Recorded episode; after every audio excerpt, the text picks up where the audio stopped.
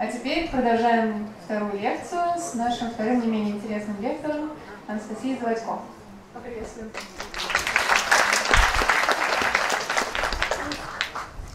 Дорогие друзья, добрый вечер. Я на самом деле к вам обращаюсь именно друзья, потому что я честно вам скажу, что я удивлена, насколько дружественная атмосфера в зале.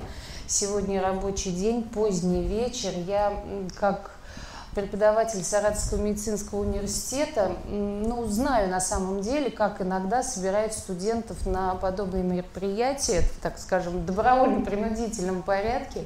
Я вижу живые заинтересованные лица, поэтому я хочу вас поприветствовать. Добрый вечер, друзья. Спасибо большое, что вы здесь. А, на самом деле свое выступление я не могу начать с а, такого небольшого комментария к первому докладчику. Во-первых, конечно, поблагодарить Елену. На самом деле я почти уверена, что большую часть аудитории даже интересно голосование провести – Кого привлек сюда первый доклад? Вот кто хотел прям вот из-за него прийти? Угу, так, приблизительно, да. А кого привлек второй? Удивительно. Просто как бы первый доклад это жизнь, а второй доклад как бы наоборот. Да, вот. Но на самом деле для молодого поколения характерны подобные вот как бы поведенческие реакции. Елена, спасибо вам большое, просто поскольку моя основная специальность колопроктолог, я не могу не прокомментировать ваш ответ на вопрос, нужно ли пить пробиотики вместе с антибиотиками. На своих, так скажем, ну, своей практической деятельности в последнее время я постоянно сталкиваюсь с людьми, и действительно в медицинском сообществе все отходят диагноза нозологии дисбактериоз нет – но эти больные есть, вы понимаете? То есть есть люди, качество жизни которых очень серьезно страдает от того, что они получили антибактериальную терапию и никакой коррекции не проводилось. Я полностью с вами согласна, что не нужно взрослому человеку сдавать анализ на дисбактериоз, это бессмысленно. Единственное, когда это анализ оправдан, это у ребенка первого года жизни, когда есть кишечные инфекции, и нам нужен вот этот спектр хотя бы приблизительный. Взрослым этого делать не нужно. Но если вы принимаете антибиотики, я надеюсь, вы их принимаете не потому, что вы так решили или Google подсказал. Вам их должен назначить специалист. И вот здесь ключевое слово именно специалист – ни один специалист не назначит антибиотики только потому, что вы зашли и сказали, доктор, мне бронхит замучил, назначите мне что-нибудь, попейте цефалоспорина. Специалист выяснит, когда последний раз вы принимали антибактериальный препарат. Добьется, несмотря на амнезию, сложные названия, какой вы препарат пили, в какой дозе и сколько по времени, или хотя бы приблизительную группу и поймет, необходима ли медикаментозная коррекция тех нарушений микрофлоры, которые приведет вот к назначению тех таблеток, которые он назначит. Если таких серьезных отклонений не предвидится, то лучше использовать не таблетки, потому что там искусственные созданные лакты, бифиды, бактерии, которые должны пройти все барьеры, желудок и так далее, побороться с нашей собственной микрофлорой. Наверняка кишечник уже будет больной, там будет слизь и садиться в грязный домик никому не хочется. Адсорбенты с пробиотиками никто, кроме проктологов, не назначает. И получается, что это бессмысленно. Именно поэтому правильнее в такой ситуации принимать кисломолочные продукты, содержащие лактобифидобактерии. Но здесь вот очень важно вспомнить фразу из рекламы 90-х годов «Не все йогурты одинаково полезны».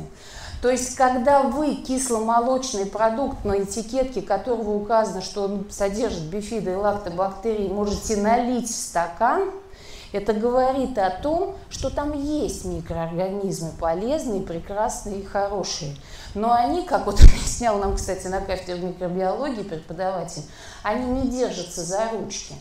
Даже в рекламе эти колонии показывают, что это кучка желтых шариков, там команда красивых тетенек в белых костюмах.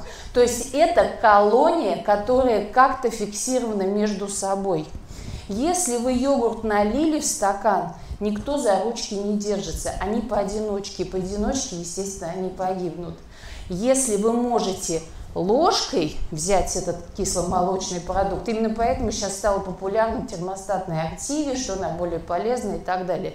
То есть это вот ну, по типу домашней простокваши. Вот если на этикетке указано, что количество э, бифиды и лактобактерий такое-то, и это вот продукт в таком виде, то тогда это действительно полезный йогурт. И его можно параллельно с антибиотиками принимать, ну, занимаясь, так сказать, профилактикой каких-то нарушений работы в кишечнике. Спасибо большое. Это вот в смысле завершая тему жизни. Ну, на самом деле, доклад у меня не то чтобы связан со смертью, но просто рак – это, пожалуй, единственное заболевание, отказ от лечения от которого неминуемо в любой случае, какой бы ни был организм, приведет к смерти. Поэтому здесь очень важно знать, э, как себя вести. И несмотря на то, что сейчас очень сильно популяризирован здоровый образ жизни, правильное питание, бабушка вот в супермаркете смотрит, содержится ГМО или не содержится, э, естественно, резонно возникает вопрос, а, ну, зачем мне тратить время на профилактику? Рак, рак случается у здоровых. Я вот лучше выясню, где специалисты, если у меня выясню, какие первые симптомы, и как бы вот, когда гром грянет, я тогда уже обращусь. Вот лекция посвящена тому, как же правильно нам быть, профилактика или лечение. У нас есть сейчас удивительно доступный ресурс Росстат – где все болячки посчитаны, вот такие некрасивые, совершенно нечитабельные таблицы, но из них можно вынести достаточно полезные вещи. То есть, как бы, если у нас есть какая-то проблема, есть какой-то враг, мы должны знать, кого нам надо бояться. Вот статистика заболеваемости, то есть как бы самые частые заболевания, она, как, в общем-то, неудивительно, сходит с статистикой смертности. То есть на первом месте у нас сердечно-сосудистые болезни, потом внешние причины смерти, там их там множество. Вот. Но это, конечно, не медицинская, это, так скажем, экономическая проблема больше. И на третьем месте очень четко, очень стойко, не смещаемые ни в ту, ни в другую сторону онкологические заболевания. Что делать? Вопрос на самом деле, но он актуальный. Все сейчас понимают, все считают свое время, все считают свои деньги, а, все переживают за свое будущее, потому что все планируют его. Действительно, может бегать, сдавать эти онкомаркеры, не вылазить из ЕМРТ-аппаратов – вот. Либо вот выбрать тактику ожидания. Сейчас интернет, про всех врачей все написано. Найти хорошего онколога, прийти заплатить за консультацию, выяснить факторы риска и сидеть ждать. Что же делать? Ну, как я уже говорю, надо знать врага в лицо. Вообще, на самом деле, вне зависимости от того, какой локализации рак, Основное отличие раковой клетки от нормальной – это э, способность к делению. Нормальная клетка делится, она знает о том, что она когда-то умрет, то есть у нее в геноме прошита вот точка конечная, вот. А раковая клетка, она не знает о том, что она умрет. Она делится всегда, это атипичный рост. В геноме не пошит, она думает, что она бессмертна. То есть получается, конечно, аллегории, может, у кого-то некоторые возникают с кем-нибудь или с чем-нибудь, но раковая клетка только ест и только размножается. Все, больше она ни о чем не думает. Ну так вот, э, чтобы как бы понять, э, какие у нас системы органов под прицелом, мы должны понимать, что как бы в зоне риска ткани и клетки, которые очень часто делятся в норме. Я думаю, что наверняка, если аудитория задавать вопрос, то мы сможем ответить, кто у нас чаще всего какие клетки делятся. Ну вот я ожидаю все время этого ответа, наверное, чуть, ну как, как представитель медицинской общественности, я отвечу эпидермис. То есть, поскольку это кожа, она действительно, там у нас клетки эпидермиса. Дерма – это кожа. Она делится чаще всего, и, естественно, если будут какие-то производящие факторы внешние, то вот этот сбой, что вот она вот делится, делится, делится и загналась. Вот. Такое происходит достаточно часто. Ну и потом по цифрам мы поймем, что это действительно так. Что такое родинка? Это, по сути дела, предрак. То есть это плюс ткань, то есть клетки эпидермиса, которые поделились чуть больше, чем положено, они возвышаются над поверхностью кожи, и поскольку в дерме часто откладываются пигменты в меланоцитах, то эти родинки имеют окраску. Кто у нас еще? Угадает кто-нибудь, что это такое? Какой орган? Нет, это легкое. На самом деле, вообще, в принципе, вот вы обратите внимание, все вот я ткани органы буду показывать, что, в принципе, те клетки, которые, которые очень часто делятся, они составляют ткани, которые изначально уже выглядят в виде каких-то как бы как полипов. Вот. Так и здесь. Это эпителий в бронхах, он постоянно обновляется, он следит, вырабатывает кучу веществ, следит за тем, чтобы эта действительно зона была стерильной, потому что дыхательная система крайне важна, она за очень многие вещи отвечает, и, соответственно, туда попадает большое количество воздуха, которое нужно согреть, перенести в кровь и доставить э, всем системам органам. Следующий. Будем угадывать, кто. На что похоже? Что за система органов? Угадали. Вот действительно на вот макроскопическом варианте это желудок, у нас эпителий желудка, а это эпителий тонкой кишки. Действительно, видите, они уже похожи на какие-то выросты, то есть эти клетки даже уже сформировались так, что это какой-то как полип, который, как известно, там может что-то перерасти. То есть нужен только последний щелчок, чтобы вот случилась болезнь. Следующая система органов. Ну, тут я вот решил подсказать немножечко. То есть мочеполовой тракт, он и у мужчин, у женщин также выслан эпителием. Эпителий часто делится в зависимости от того, на каком уровне есть зоны переходного эпителия. То есть две клеточки рядом, они не совсем похожи, и какая должна быть, как она должна разделиться. Вот именно в этих местах это проблемные точки. Следующий. Вот. И помимо эпителия есть еще железистый эпителий. И вот есть две железы в нашем организме, которые под особым ударом, и онкология в них встречается чаще всего. Но вот молочная железа лидер, к сожалению, потому что там есть и железистая ткань, железистые эпителий, где тоже может быть рак, и есть протоки, которые высланы обычным переходным эпителием или там многоклеточным, разговевающим, который тоже может переродиться. И протоковый рак, кстати, молочной железы, он наиболее агрессивен. Ну и следующий у нас орган. Кто-нибудь угадает? Да, вот сразу как-то прям угадали. У меня просто вот дочка видела, как я готовилась. Она говорит, мам, ты всегда про попы рассказываешь, а я что-то про мозги. Вот. Я говорю, ну почти угадала. Вот, то есть предстательная железа, опять же, орган, где есть железистые эпителии, где есть протоки. То есть и плоскоклеточный, нерговевающий эпителий тоже там представлен. Что же нам делать? В этой ситуации как бы нам помогут разобраться немножечко цифры. То есть как вот можно смотреть, это количество заболевших за 2017 год на 100 тысяч населения. Ну вот, как я говорила, рак молочной железы лидер. Вот, э, гинекологический рак и рак простаты тоже достаточно серьезные цифры.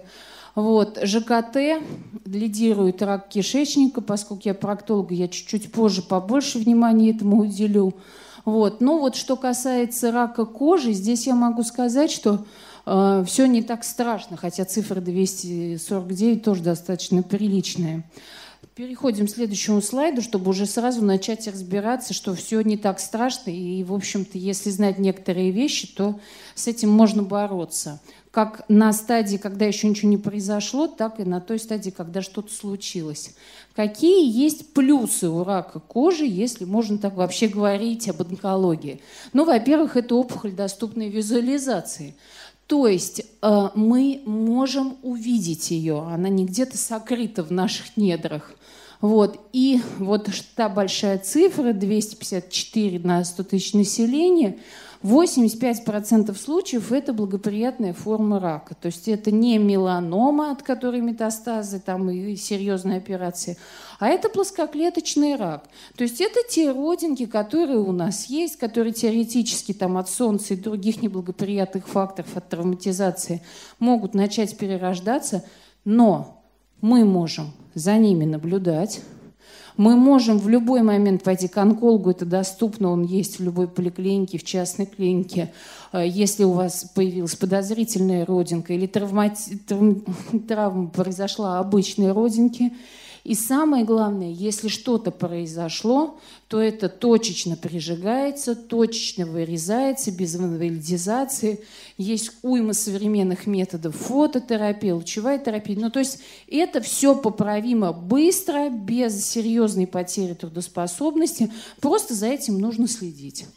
Основной фактор для кожи – это чрезмерная инсоляция, но тут опять же не все так страшно. В солярий можно ходить, и в свете того, что сейчас серьезные проблемы с витамином D, ну, начинается зимний сезон, раз в три недели рекомендовано посещать солярий. Единственное, вот здесь вот просто я максимальное указала время, а так три минуты в три недели в зимние месяцы нужно – но единственное, конечно, желательно знать сертификаты э, ламп, там, как их поменяли и так далее. Вот. Ну а в естественной среде загар в утренние и вечерние часы. То есть, когда неактивное солнце, вполне можно под ним с использованием защитных средств, опять же, больше для здоровья кожи, вот, находиться. Следующий слайд. Рак легких. Ну, здесь плюсы какие? Доступность скрининга. То есть не нужно никуда никакие трубки запихивать, флюорография – это вообще как бы вот, ну, такая вещь общедоступная. Ну и что самое главное, мне как человеку науки очень приятно, что наличие контроля со стороны общественных организаций. То есть я вот знаю, у нас студентам сессию не открывают в деканате, если просрочена флюорография. Трудоустройство на работу. Обязательно спросят флюорографию. Более того, даже сейчас при таком вот скептическом отношении к муниципальной медицине, что там ничего не работает, ничего там нет, никто там ничего не делает. По поводу флюорографии оттуда звонят. Я вот личный пример этому. То есть мне, как не как доктору, как обывателю, позвонила медсестра из поликлиники по месту жительства, а почему у вас флюорография просроченная? Я говорю, ну у меня как бы медотвод. Вот. Ну вот, в общем-то, как бы, то есть за этим следят, и слава богу. И поэтому 96 на 100 тысяч э, населения. Что надо делать? Регулярно проходить флюорографию. На самом деле про курение это фактор риска абсолютно для рака любой локализации. Но в легких не рак страшен курильщику. В легких курильщику страшны хронические болезни, потому что опухоль в здоровой ткани никогда не начнет расти. Поэтому вот борьба с простудными заболеваниями также это важно в борьбе с этим раком. То есть регулярно питаться. Заметьте, я сейчас не говорю про здоровое питание. Я говорю, чтобы оно в принципе у вас было. Вот. Сон и обязательное наличие спортивных нагрузок, тем более, что они сейчас на самом деле все более и более доступны. Следующая локализация у нас рак желудка. Тут в плюсы, опять же, доступность диагностики. То есть, несмотря на то, что это вот, как называть, лампочку глотать, шнур запихивают в рот, все неприятно, это правда. Любой из вас может сделать бесплатно без какого-либо направления, нет вот этого пути терапевт, потом еще к специалисту, потом еще... Вы можете прийти к гастроэнтерологу, сказать, что вот дискомфорт, и он обязан вам назначить бесплатно, и это не сделают через месяц, это произойдет в ближайшую неделю. И это так в Саратове на самом деле. Вот. И еще один плюс – это единственная онкологическая локализация, у которой очень четкая зависимость от факторов риска. То есть нет, это вот может, не может и так далее. Курите, получите рак желудка. Я не запугиваю, я просто говорю о том, что это серьезный фактор риска. Есть отягощенная наследственность по раку желудка, по язвенной болезни. Бдите – знаете, что вы в группе риска. То есть вам нужно не ждать симптома, а там вот, допустим, то есть вот с 30 лет у мужчины, с 35 лет прийти к гастроэнтерологу и побеседовать о жизни. И это, в общем-то, раз в год сделать может каждый. Следующую локализацию. Ну вот мой любимый рак кишечника не смогла не написать правильное его название, вот, потому что, конечно, когда вот пациенты говорят рак кишечника, очень как-то волнительно. Называется это кол, болезнь колоректальный рак. Это рак и прямой кишки, и кожи ануса, и сигмовидной кишки. Ну, то есть всего толстого кишечника, туда тоже все это дело входит. Значит, здесь вот, как вы видите, одни минусы. Плюсов нет. И вообще, на самом деле, ситуация такая, что за последние 15 лет эта локализация просто выстрелила. Ее не было, нее никто не слышал. А, я, когда училась на четвертом курсе, у нас началась факультетская хирургия. На занятии по хирургии щитовидной железы прибежал доцент, сказал, все, группу срочно ведем в проктологию, положили больного с раком кишечника. Это был 2000 год. Понимаете? То есть в 30-кочном отделении лежал 28 человек с геморроями, раком, ой, в смысле трещинами прямой кишки и прочей ерундой – и два человека, один с болезнью Крона, и другой вот, вот с подозрением на рак, который при тщательном обследовании оказался каким-нибудь запущенным колитом. Сейчас ситуация такая. 28 коек заняты онкологическими больными с подтвержденным диагнозом, которые легли на операцию, очередь в хвосте ждут госпитализацию, а две койки, там маленькая палатка, там вот крутятся эти геморройные больные, пришли, отрезали, ушли, пришли, отрезали, ушли и так далее. Вот такая ситуация. И на самом деле, почему так? Симптомы отсутствуют вплоть до терминальной стадии. То есть человек случайно выясняет, что у него есть рак кишечника. Либо, если эти симптомы есть, они прикрываются неудобными болячками. Про геморрой как тут не принято говорить. И, соответственно, человек знает, что геморрой у всех сейчас жизнь геморройная. Кровь там откуда-то выделяется. Ну, выделяется она у всех, наверное, выделяется. Я молодой, красивый, у меня ничего больше не болит. А раковый, это худой, немощный и так далее. То есть здесь вот, вот этот момент, он очень важен. Ну и нехватка узких специалистов. То есть поскольку деликатные проблемы требуют деликатного подхода, очень многие пациентки женского пола умирают, но не идут к специалисту-мужчине. Или наоборот, там, к женщине не идут мужчины. Но я, кстати, в последнее время отметила такую тенденцию, что очень многие мужчины не хотят идти к проктологу мужчине, потому что там страшный дядька какую-то трубку куда-то пихает, и вообще я вот настоящий мужик, и вот такого с собой не позволю сделать. Вот. Значит, как нам быть с этой ситуацией? Следующий слайд. На самом деле нужно просто один раз в год сходить к проктологу. И это, вот я даже вот увидела в лицах как-то так вот к проктологу. Вот. Проктолог современный. Это не какой-то страшный дядька с ржавыми железными трубками, вот что-то типа вот из этого, которыми потом еще уголь можно там в шахте добыть. Вот, то есть диаметр трубок значительно изменился. С 32-34 миллиметров он ушел на 18 миллиметров и 22-24. Это принципиально, поверьте мне. Вот. Современный кабинет проктолога оснащен видеоректосистемами. То есть, когда проктологу в железную ржавую трубку с мигающей лампочкой плохо что-то видно, он, естественно, пытается ее там как-то покрутить в человеке. А здесь все высвечивается на экран, на камере можно увеличить, все это дело рассмотреть, и обследование, оно просто дискомфортно, оно не болезненно. Вот. Ну и самое главное, что сейчас есть интернет, соответственно, вы можете найти и мужчину-проктолога, и женщину-проктолога, почитать отзывы об этом специалисте, и самое главное, обязательно к нему пойти. Но я знаю, что среди вас, среди ваших близких, есть те, которые даже вот это все услышав, все равно боятся. Специально для них иммунохимический тест на скрытую кровь. Раньше этот анализ всегда проводился, он был биохимическим, то есть пытались ухватить железо из эритроцитов, которые в кале, и тем самым якобы подтвердить. Но слишком большое количество ложноположительных и ложноотрицательных результатов э, ну, привело к тому, что из скрининга этот метод был исключен.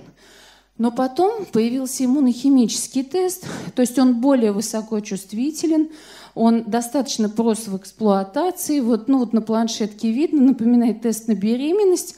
То есть палочка тыкается в каловые массы, потом опускается в пробирку с, с э, индикатором, и из этой пробирки капельки капаются на планшетку. Две полосочки тест положительный, одна полосочка тест отрицательный. Если тест положительный, это не значит, что у человека рак. Это значит, что у него есть проблема. Чем пользуются проктологи?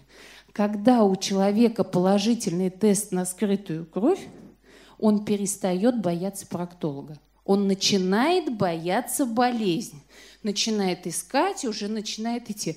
Поэтому сказать, что вот этот тест сделал рак или не рак, нет, такого нет.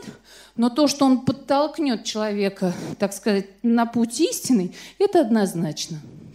Вот. Что касается гинекологического рака, на самом деле это очень большая группа болезней, тоже большой процент охватывает, к сожалению, активно-активно молодеет.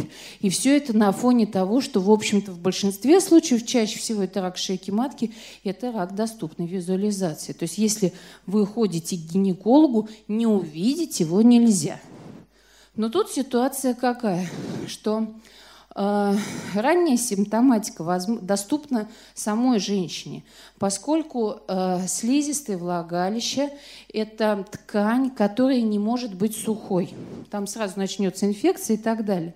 Поэтому там обильно работают клетки, вырабатывающие слизь. И если появляется какая-то болячка, эта слизь увеличивается в объеме, она меняет запах, цвет, структуру, там, окрашивание. То есть это можно увидеть. Ну и вот отдельно об этом сказать, о возможности профилактики с помощью вакцинации. Это все в исследованиях, но некоторые работы уже завершены, но у нас всегда все очень долго с законодательством, но, к сожалению, это пока только для детей. То есть до момента начала половой жизни смысл вакцинации есть, потом нет. Вот, поскольку есть теория, что рак шейки матки вызывается вирусом папилломы человека, и это, в общем-то, уже официально подтверждено. Что делать? Регулярный осмотр у гинеколога. Если здоровый один раз в год, если есть эрозия или еще какие-то проблемы, то два раза в год. И здесь речь идет именно о профосмотре, то есть о профессиональном осмотре, а не о профанации осмотра, что вы зашли, поставили печать в смотровой кабинете и побежали это неправильно ни у кого, ни у кого, кто болеет, ни у кого отягощенная наследственность. Это так не должно быть. Это ваше здоровье. Вот. Что касается профилактики ЗПП, но здесь все понятно. Инфекция – это воспаление. Воспаление – это больные клетки, которые надо заменить здоровыми, то есть клеточки будут активно делиться. Мы уже об этом говорили. Вакцинация. Но здесь вот я чуть подробнее. То есть вирус папилломы человека, к нему можно выработать иммунитет, но это возможно в ситуации, пока его в организме еще не было. Соответственно, если девочка не живет половой жизнью, смысл вакцинации есть. Если уже живет, то, соответственно, нет. Но сейчас работают активно над тем, чтобы разработать вакцину для женщин, которые уже живут половой жизнью, и как-то помочь вот в этой ситуации. Что касается вот этого термина, на самом деле положительному репродуктивному поведению должна быть посвящена отдельная лекция, это правда важно, но здесь я хочу буквально двумя словами, если кому-то это будет интересно, я на вопрос потом отвечу. А, любой орган, если не работает, болеет. Если матка не рожает, она начинает болеть. Если вы купите машину, поставите ее в гараж и не будете 10 лет на ней ездить, она поедет потом, ну надо там масло поменять, там клапана, там еще что-то. Если она простоит больше и поломки будут существенней, все то же самое. Механизм по воспроизведению себе подобных. Если он не работает по назначению, он ломается. Следующий слайд. Э, рак простаты на самом деле самый хороший рак, э, потому что к нему мы смогли подобрать ключик. Э, простота оказалась в том, что, во-первых, возможен ранний скрининг, причем без трубочек и всего остального. Здесь можно сдать анализ крови.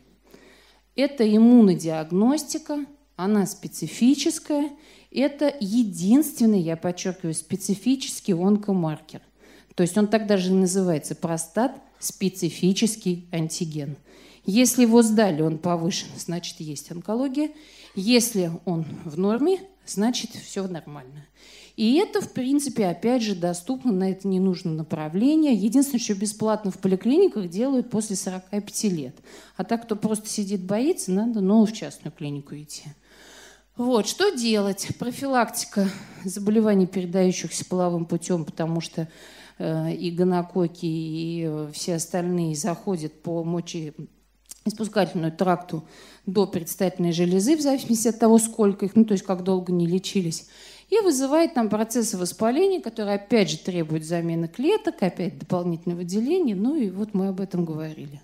Вот, ПСА нужно контролировать после 45 лет всем дяденькам, до э, этого возраста только по назначению специалиста, либо по наличию большого факторов риска. Следующий слайд. Ну и вот рак молочной железы, опять же, это онкология доступной локализации. И я могу сказать, что это, наверное, единственный рак, которому уделили ну, такое количество внимания. То есть, мне кажется, сейчас маммографы будут стоять скоро на остановках. Вот, то есть в любой маломальской поликлинике он есть, он доступен. Вот. И э, самое главное, что опять же есть возможность э, диагностики генетической предрасположенности. Все слышали про Анджелину Джоли, как она боялась от того, как умерла ее мама от рака яичников, как тетя умерла от рака груди. Вот, сдав буквально простой достаточно анализ, выявив достаточно высокий процент мутаций гена BRSA, э, как бы она решилась на превентивную меру. Но здесь тоже, конечно, спорный вопрос. Всем удалять молочную железы и яичники, это вот, ну, тоже не совсем верно. Нужно взвесить все факторы, а не только показатели этого иммунохимического анализа. Вот. Ну и самое главное – что как бы вот, наверное, это единственный рак, у которого такое количество схем терапии, которой нет ни одной. Постоянно придумываются препараты, и это единственный рак, где продолжительность жизни при наличии установленной опухоли достигает 25 лет. У порядка, ну, где-то 80% больных. То есть мы умеем с этим раком жить, умеем его контролировать и так далее. Надо просто иметь грамотного врача под рукой и за этим вопросом следить. Что делать, чтобы не случилось? Регулярный самоосмотр. Об этом говорят все звезды, все политики, постоянно. То есть этому сердцу это здорово. Единственное, нужно добавлять, что осматривается не только грудь, но и подмышечные впадины, а также надключичные и подключичные области. Там могут быть лимфоузлы. Вот, УЗИ молочной железы на самом деле надо делать с 18 лет всем, раз в год. А маммографию с 45. Ну, это нелогическое исследование, чтобы дополнительные нагрузки. УЗИ это не больно, это не страшно, это не вредно, это доступно. Но вот зато информация есть. Вот. Но и опять же работает вот это вот положительное репродуктивное поведение – Молочная железа – это орган, который дан женщине для того, чтобы вскормить потомство. Если потомство не вскармливается, этот орган начинает болеть. Следующий слайд. Онкомаркеры. Излюбленная тема. Набираешь в поисковике, вылазит вот эта картинка. Специально сделала ее маленькой, чтобы, не дай бог, не разрекламировать название. Специфический онкомаркер 1. Повезло дяденькам? Простат специфический антиген. Все остальные онкомаркеры не надо запрещать, не надо сажать в тюрьму тех, кто назначает эти анализы, но их не нужно сдавать людям, которые занимаются диагностикой или профилактикой. Это критерии, то есть, во-первых, это белки, которые вырабатывают опухолевые клетки, либо клетки, которые очень близко по краю опухолевой ткани – Соответственно, это критерий, на который медики опираются, когда назначают противоопухолевую терапию. Здесь чистая математика. Все мы знаем, что такое химиотерапия. Дают смертельный яд человеку для того, чтобы убить остатки опухолевой ткани. У любого лекарства есть токсическая доза, то есть от которой плохо, но не умрешь. И есть летальная доза. Вот если на килограмм опухолевой массы, чтобы ее убить, надо 5 килограмм химиопрепарата. У токсической дозы, допустим, 10 килограмм, летальная 15. Если у человека опухоль 7 килограмм, ему никто не назначит химиотерапию. Он погибнет. То есть что нужно сделать? Нужно уменьшить опухолевую массу, то есть человек идет к хирургу, эту опухоль пытаются максимально удалить, а после этого назначают химиотерапию. Но химиотерапия – это не антибиотики широкого спектра действия. Здесь нельзя назначить, попить, сказать, что ой, не помогло. Курсы бывают 12-13 месяцев, поэтому должен быть какой-то контроль. И человек сдает онкомаркеры первый раз по-правильному – после хирургического вмешательства, когда опухолевая масса уменьшена максимально. Мы узнаем величину, и нам важна не абсолютная цифра, а важно соотношение. Когда после первого курса химиотерапии больной сдает онкомаркеры вновь, мы смотрим, эффективен ли был этот яд, не зря ли мы травили человека, или лучше поменять его. Вот для этого нужны онкомаркеры, они действительно в разных органах различные и так далее. Больше ни для чего онкомаркеры не нужны. Не покупайтесь на рекламу, на то, что вот берегите здоровье, сдайте все онкомаркеры. Вот если все это сдать, вот которое что там мелким штрихом указано, ну 30-35 тысяч в среднем, и то за опт. Следующий слайд. Что касается диагностики всего организма. МРТ, КТ, вот сейчас последнее такое из ноу-хау, позитронная эмиссионная томография. Здесь я сразу вам могу сказать, что это опять же, это не метод ранней диагностики, не метод профилактики, поиска там каких-то предрасполагающих факторов. Как этот метод может назначить только специалист. Но здесь мы помним, что КТ а, это облучение, о, это облучение, МРТ – это нахождение длительное время в магнитном поле. То есть тоже есть свои минусы. Что касается позитронной эмиссионной томографии, а, значит, эта методика основана на том, что мы опять же введя в организм позитроны в растворе глюкозы, а, они тропны клеткам, которые очень активно делятся. Но мы помним, что таких клеток у нас в организме ой-ой-ой сколько. Соответственно, делать это обследование для ранней диагностики глупо. Это уникальная возможность сохранить здоровье людям, которых прооперировали. А, то есть послеоперационный период, делает контрольный ЕМРТ, инфильтрат в малом тазу. Что это рубцы? А может, это лучевая терапия так подействовала, может еще, а может, это рак, и надо туда лезть и опять помогать. Для этого делается ПЭТ-КТ, э, позитронно откладывается там, где клетки делятся, и уже это дело как бы, ну, специалистами, естественно, верифицируется. Нет ПЭТ-КТ желудка, ПЭТ-КТ там печени. ПЭТ-КТ делается от нижнего края глазницы до середины бедренной кости. Саратовским жителям официально по УМС по назначению доступен Воронеж и доступен Тамбов. Стоимость 32-35 тысяч рублей. Значит, какие у нас выводы? Значит, они радостные, если все вот это делать, просто ходите раз в год к урологу дяденьке, гинекологам, э, тетеньке, к проктологам всем, делать флюорографию УЗИ молочной железы, э, значит, сдавать простат-специфический антиген после 45 лет мужчинам, обязательно отказаться от курения, э, следить за тем, чтобы питание и сон были регулярными и присутствие в жизни спортивных нагрузок то э, у вас все будет хорошо. Спасибо большое. Большое спасибо за эту замечательную лекцию. У кого вопросы? Ну, давайте, Елена. Спасибо большое за лекцию, было очень интересно. Uh, у меня вопрос такой, что вот некоторое время назад мне попалась одна рекомендация по поводу вот для женщин uh, как профилактика э, рака молочной железы, там мастопатии, вот самоосмотр, что он может быть не всегда оправдан, и, ну, то есть можно так просто там до канцерофобии себя довести, и что, ну, как бы это что ли иногда не оправдано. Вот как это может, правда это или нет? Или действительно стоит вот женщинам э, самоосматриваться? На самом деле, вот психостатус абсолютно любого человека, он очень индивидуален. И кто-то боится вот микробов, там, прячется там, в вакуум себя и так далее. Кто-то, естественно, страдает канцерофобией. Это тоже нозология в психиатрии. Тут ситуация какая? Сказать, что этого не нужно делать, это неправильно. Это нужно делать спокойно. И самое главное – если какие-то симптомы или страхи у вас возникают, нужно идти к специалисту.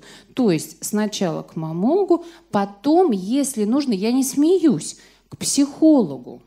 Потому что я вот очень часто пациентам говорю, если вы не сходите, это тоже известный, в общем-то, слоган, вовремя не сходить к психологу, значит попасть к психиатру. Когда человек приходит к врачу и его что-то беспокоит, значит в любом случае страх есть. И проктолог, гинеколог, хирург и т.д. и т.п. практикующий специалист не умеет оказывать психологической помощи. Так что здесь такого, если вам указали на том, что вы в ней нуждаетесь, и вы пойдете к специалисту? Проблема, конечно, что этих специалистов нет, и общество воспринимает, что если кто-то пошел к психологу, значит уже все. Но я считаю, что это неправильно. Осматривать себя нужно, делать это надо спокойно. Если что-то не нравится, надо идти к специалисту. Спасибо. И еще один вопрос по поводу вот даже как-то там несколько десятилетий назад, вот сейчас как-то не встречала, по поводу канцерогенных вирусов. Вот действительно, ну, помимо вот ВПЧ, что вот в гинекологии они могут вызывать там рак шейки матки, а вот в других локализациях есть такая приуроченность, что некоторые вирусы могут провоцировать На вот самом злокачественное образование. Спасибо, да, за вопрос. Вопрос очень актуальный, потому что работы вот в настоящее время ведутся очень активно. Официально доказано рандомизированными исследованиями онкологическое воздействие вируса папилломы человека отдельных его штаммов на ткани и так далее. Очень много работ по раку поджелудочной железы. Вот. Э, на самом деле там как бы много различных вариантов, но суть она остается одна. Вирус, бактерии, еще что-то вызывает воспаление в здоровой ткани. Ткань пытается заменить здоровую клетку на больную, ну то есть как бы переродиться, но вдруг перерождается не в здоровую, а начинает расти опухоль. Но это все вот, на самом деле к этому надо относиться трезво. Как только появится рекомендация, что надо это делать, этим надо заинтересоваться а не бежать. Вот. А ну уже потом, ну у нас, мы, в общем-то, на самом деле обезопасены. В нашей стране все очень происходит долго. Поэтому вот вас никто не заставит делать прививку от какого-то вируса, который еще пока вот 30 лет уже не доказано вызывает рак там где-то еще. Еще вопрос? Дождитесь, пока я принесу микрофон, пожалуйста. Порог выживаемости раковой клетки ниже, чем у здоровой. Вся проблема, Вся проблема в, том, что, что выживаемость, выживаемость – это способность, способность анализировать, анализировать возможность скорейшей гибели. И раковая клетка не способна допустить, ну так скажем, в своей голове, что она может погибнуть у здоровой, то есть как бы здоровая клетка может планировать, может программировать, и, соответственно, если ей помочь, у нее есть шанс. Раковая клетка, она безумна. Поэтому порог выживаемости, наверное, на ваш вопрос я отвечу, что у клетки у здоровой он выше. Раковая опухоль – это уникальная вообще вещь. То есть, представляете, это единый конгломерат. В центре уже все померли, распад идет опухоли а по периферии все делятся. То есть, вот, ну, как бы вот это такое сообщество, которое вот эгоисты. Вот вопрос, вопрос уточнения. Э, значит, при интенсивных физических нагрузках температура увеличивается тела. Вот. А недостаток питания, недостаток кислорода при нагрузках. Вот. А здоровые клетки, у них порог выживаемости выше. А все э, клетки, которые нездоровы, у них ниже, они погибают в первую очередь. Почему физические нагрузки? На яды, да, правильно, э, химиотерапии, то есть при химиотерапии э, э, вот эти раковые клетки погибают, у них порог ниже. Вот. А здоровые, они наоборот выживают, правильно? Ну, вы правы, только я не совсем понимаю, как можно сравнивать физическую нагрузку и химиотерапию. Это как бы несколько разные вещи. Но я поняла, о чем вы говорите. Если, допустим, интенсивно заниматься спортом, погибнет не где-нибудь какая-нибудь чахленькая раковая клетка, пока еще не опухоль. Так вы хотели спросить? Вот здесь очень важно понимать физиологию работы организма во время физической нагрузки. Если как бы, ну, обывателю, и на самом деле это так кажется, что мы только тратим, это неправильно. Когда повышается температура, повышается давление, идет сокращение мышечных волокон, вырабатывается уйма веществ – который дает сигнал печени отдать гликоген и перевести ее в глюкозу, которая говорит о том, что ренину нужно накопиться в почке и быть готовым выстрелить еще выше, поднять давление. И вот эти все вещества заберет опухолевая клетка, если она уже в организме присутствует. Поэтому интенсивные физические нагрузки э, онкологическим больным противопоказаны как метод профилактики – существующие единичные раковые клетки сомнительны, а для здорового человека, как вот создание такого вот ну, четкого фундамента во всех системах органов, нужны. ДНК стирается при 42 градусах, правильно? Не могу ответить так четко на поставленный вопрос. Любая ДНК стирается. При интенсивных физических нагрузках температура тела повышается до до порога, вот, правильно? Ну, при болезни, то есть 39, да, допустим, бывает температура. А интенсивные нагрузки сродни болезни, потому что организм работает на пределе своих возможностей. Поэтому спортсмены практически раком не болеют. Ну, я позволю себе с вами не согласиться. Наверное, в большинстве своем да, потому что они не допускают воспалительных процессов. Вот. Но тут поймите, какая ситуация. Если мы заходим в парилку, где температура 90 градусов, ну ДНК кожи, что-то с ней там должно расплавиться, и все, мы без кожи. Системы защиты у нашего организма придумывались и оттачивались веками. И вот так проникнуть только потому, что 10 раз присел и 8 раз отжался, ну, наверное, все-таки сложновато. Давайте следующий вопрос. Вы продолжите дальше после лекции. Последние методики лечения рака – это местное, вызывание местного нагрева э, очагов заболевания ракового. Знаете, да? Вы имеете в виду раковую частотную абляцию? Но это не совсем нагревание, это разрушение температурной структуры. То есть это введение препаратов, которые концентрируются в местах заболевания ракового. Э, там повышенная температура, и раковые клетки просто погибают от повышенной температуры. ДНК разрушается.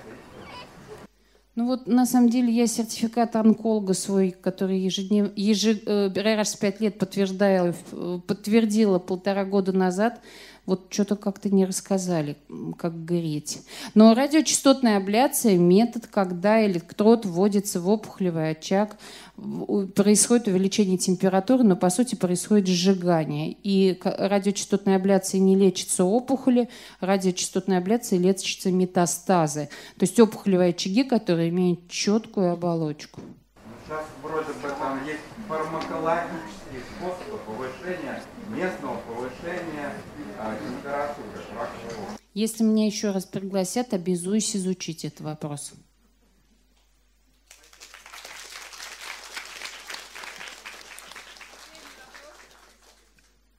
А, и можно задать такой вопрос. Вы говорили про то, что родинки можно удалять, и никакого вреда это не, при, не, не принесет. А кто-то говорит, что родинки нельзя удалять, это нормально, а если их удалить, то нарушится иммунная система. Вот кому верить э, людям, у которых есть такой риск? Удалять нужны родинки, которые начали перерождаться, которые впали в фазу активного роста. Все родинки ни в коем случае удалять не нужно. Зачем такая травма нужна? Но по поводу того, что они там за иммунитет отвечают, это на самом деле все достаточно надумано. Вред от того, что любой вот среднестатистический человек на своем теле является носителем не менее 200 пигментных изменений. Вы представляете 200 ранок? Ну, как бы садизм у нас немножко отошел в медицине в века, поэтому это местная анестезия. Введение местного анестетика, ну, там, допустим, того же лидокаина, и это влияние на сердечно-сосудистую систему. Сейчас вот эта проблема пластических хирургов, которых так вот пытаются отстранить от людей, это проблема какая? Здрасте, вставьте мне нитки – под местной анестезией, мне 55, я хочу на 18, а ввести надо там порядка 80 миллилитров лидокаина. Пульс трогаешь у пациентки, а у нее там экстрасистола через одну. Ну, а вот деньги есть. Вот, понимаете, тут как бы очень много хирургическое вмешательство – это всегда агрессия. Николай Иванович Пирогов, человек, который придумал хирургию, он говорил так, лучшая операция – это которую удалось избежать. Не удаляйте все родинки, удаляйте только те, которые ведут себя неправильно, по мнению специалиста, то есть проконсультировавших, и те родинки, которые вы постоянно травмируете. Ну, линия брюк, там белья у женщин, вот их надо действительно убрать. Спасибо большое.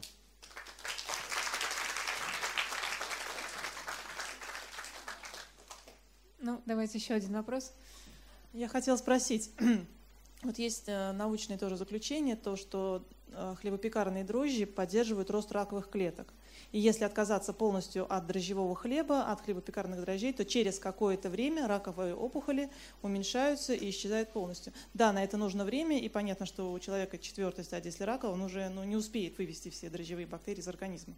На их, вывод, на их вывод требуется, по последним данным, порядка лет пяти лет. Ваш вопрос, верю ли я в это так ли это, да, я так понимаю?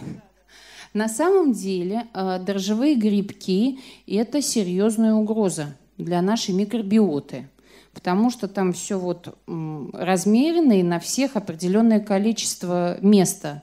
А, недаром существует выражение «расти как на дрожжах». Они слишком сильно размножаются. Даже есть, если есть какие-то там бактерии, которые могут тормозить их рост, они просто могут со всеми не справиться. И дрожжевые грибки – это действительно зло. А, хлеб на дрожжах вот подобного происхождения термофильных, как вы сказали, он действительно вреден, он действительно меняет нашу микрофлору, что может привести к болезни. По поводу того, что человек, у которого нет термофильных дрожжей в организме, не может заболеть раком, это неправда. Слишком много производящих факторов у онкологии, чтобы вот упиваться одними дрожжами. Да, они одни из них, опять же, почему меняют микрофлору, дают возможность развиться воспалению, воспаление нужно вылечить, ну, в общем, мы это уже все проговаривали. Но этот хлеб лучше действительно не есть.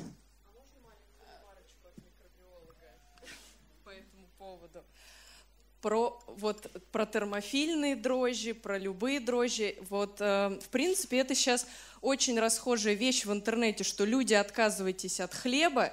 Это вот многие псевдоученые псевдолекари рекомендуют, что вообще даже раковая опухоль – это разжоршийся гриб, и метастазы – это грибниц, грибницу он свою пустил по организму, поэтому люди бросайте есть хлеб – ешьте хлеб на закваске. Я открою, наверное, многим секрет, что закваска – это те же дрожжи, только дикие.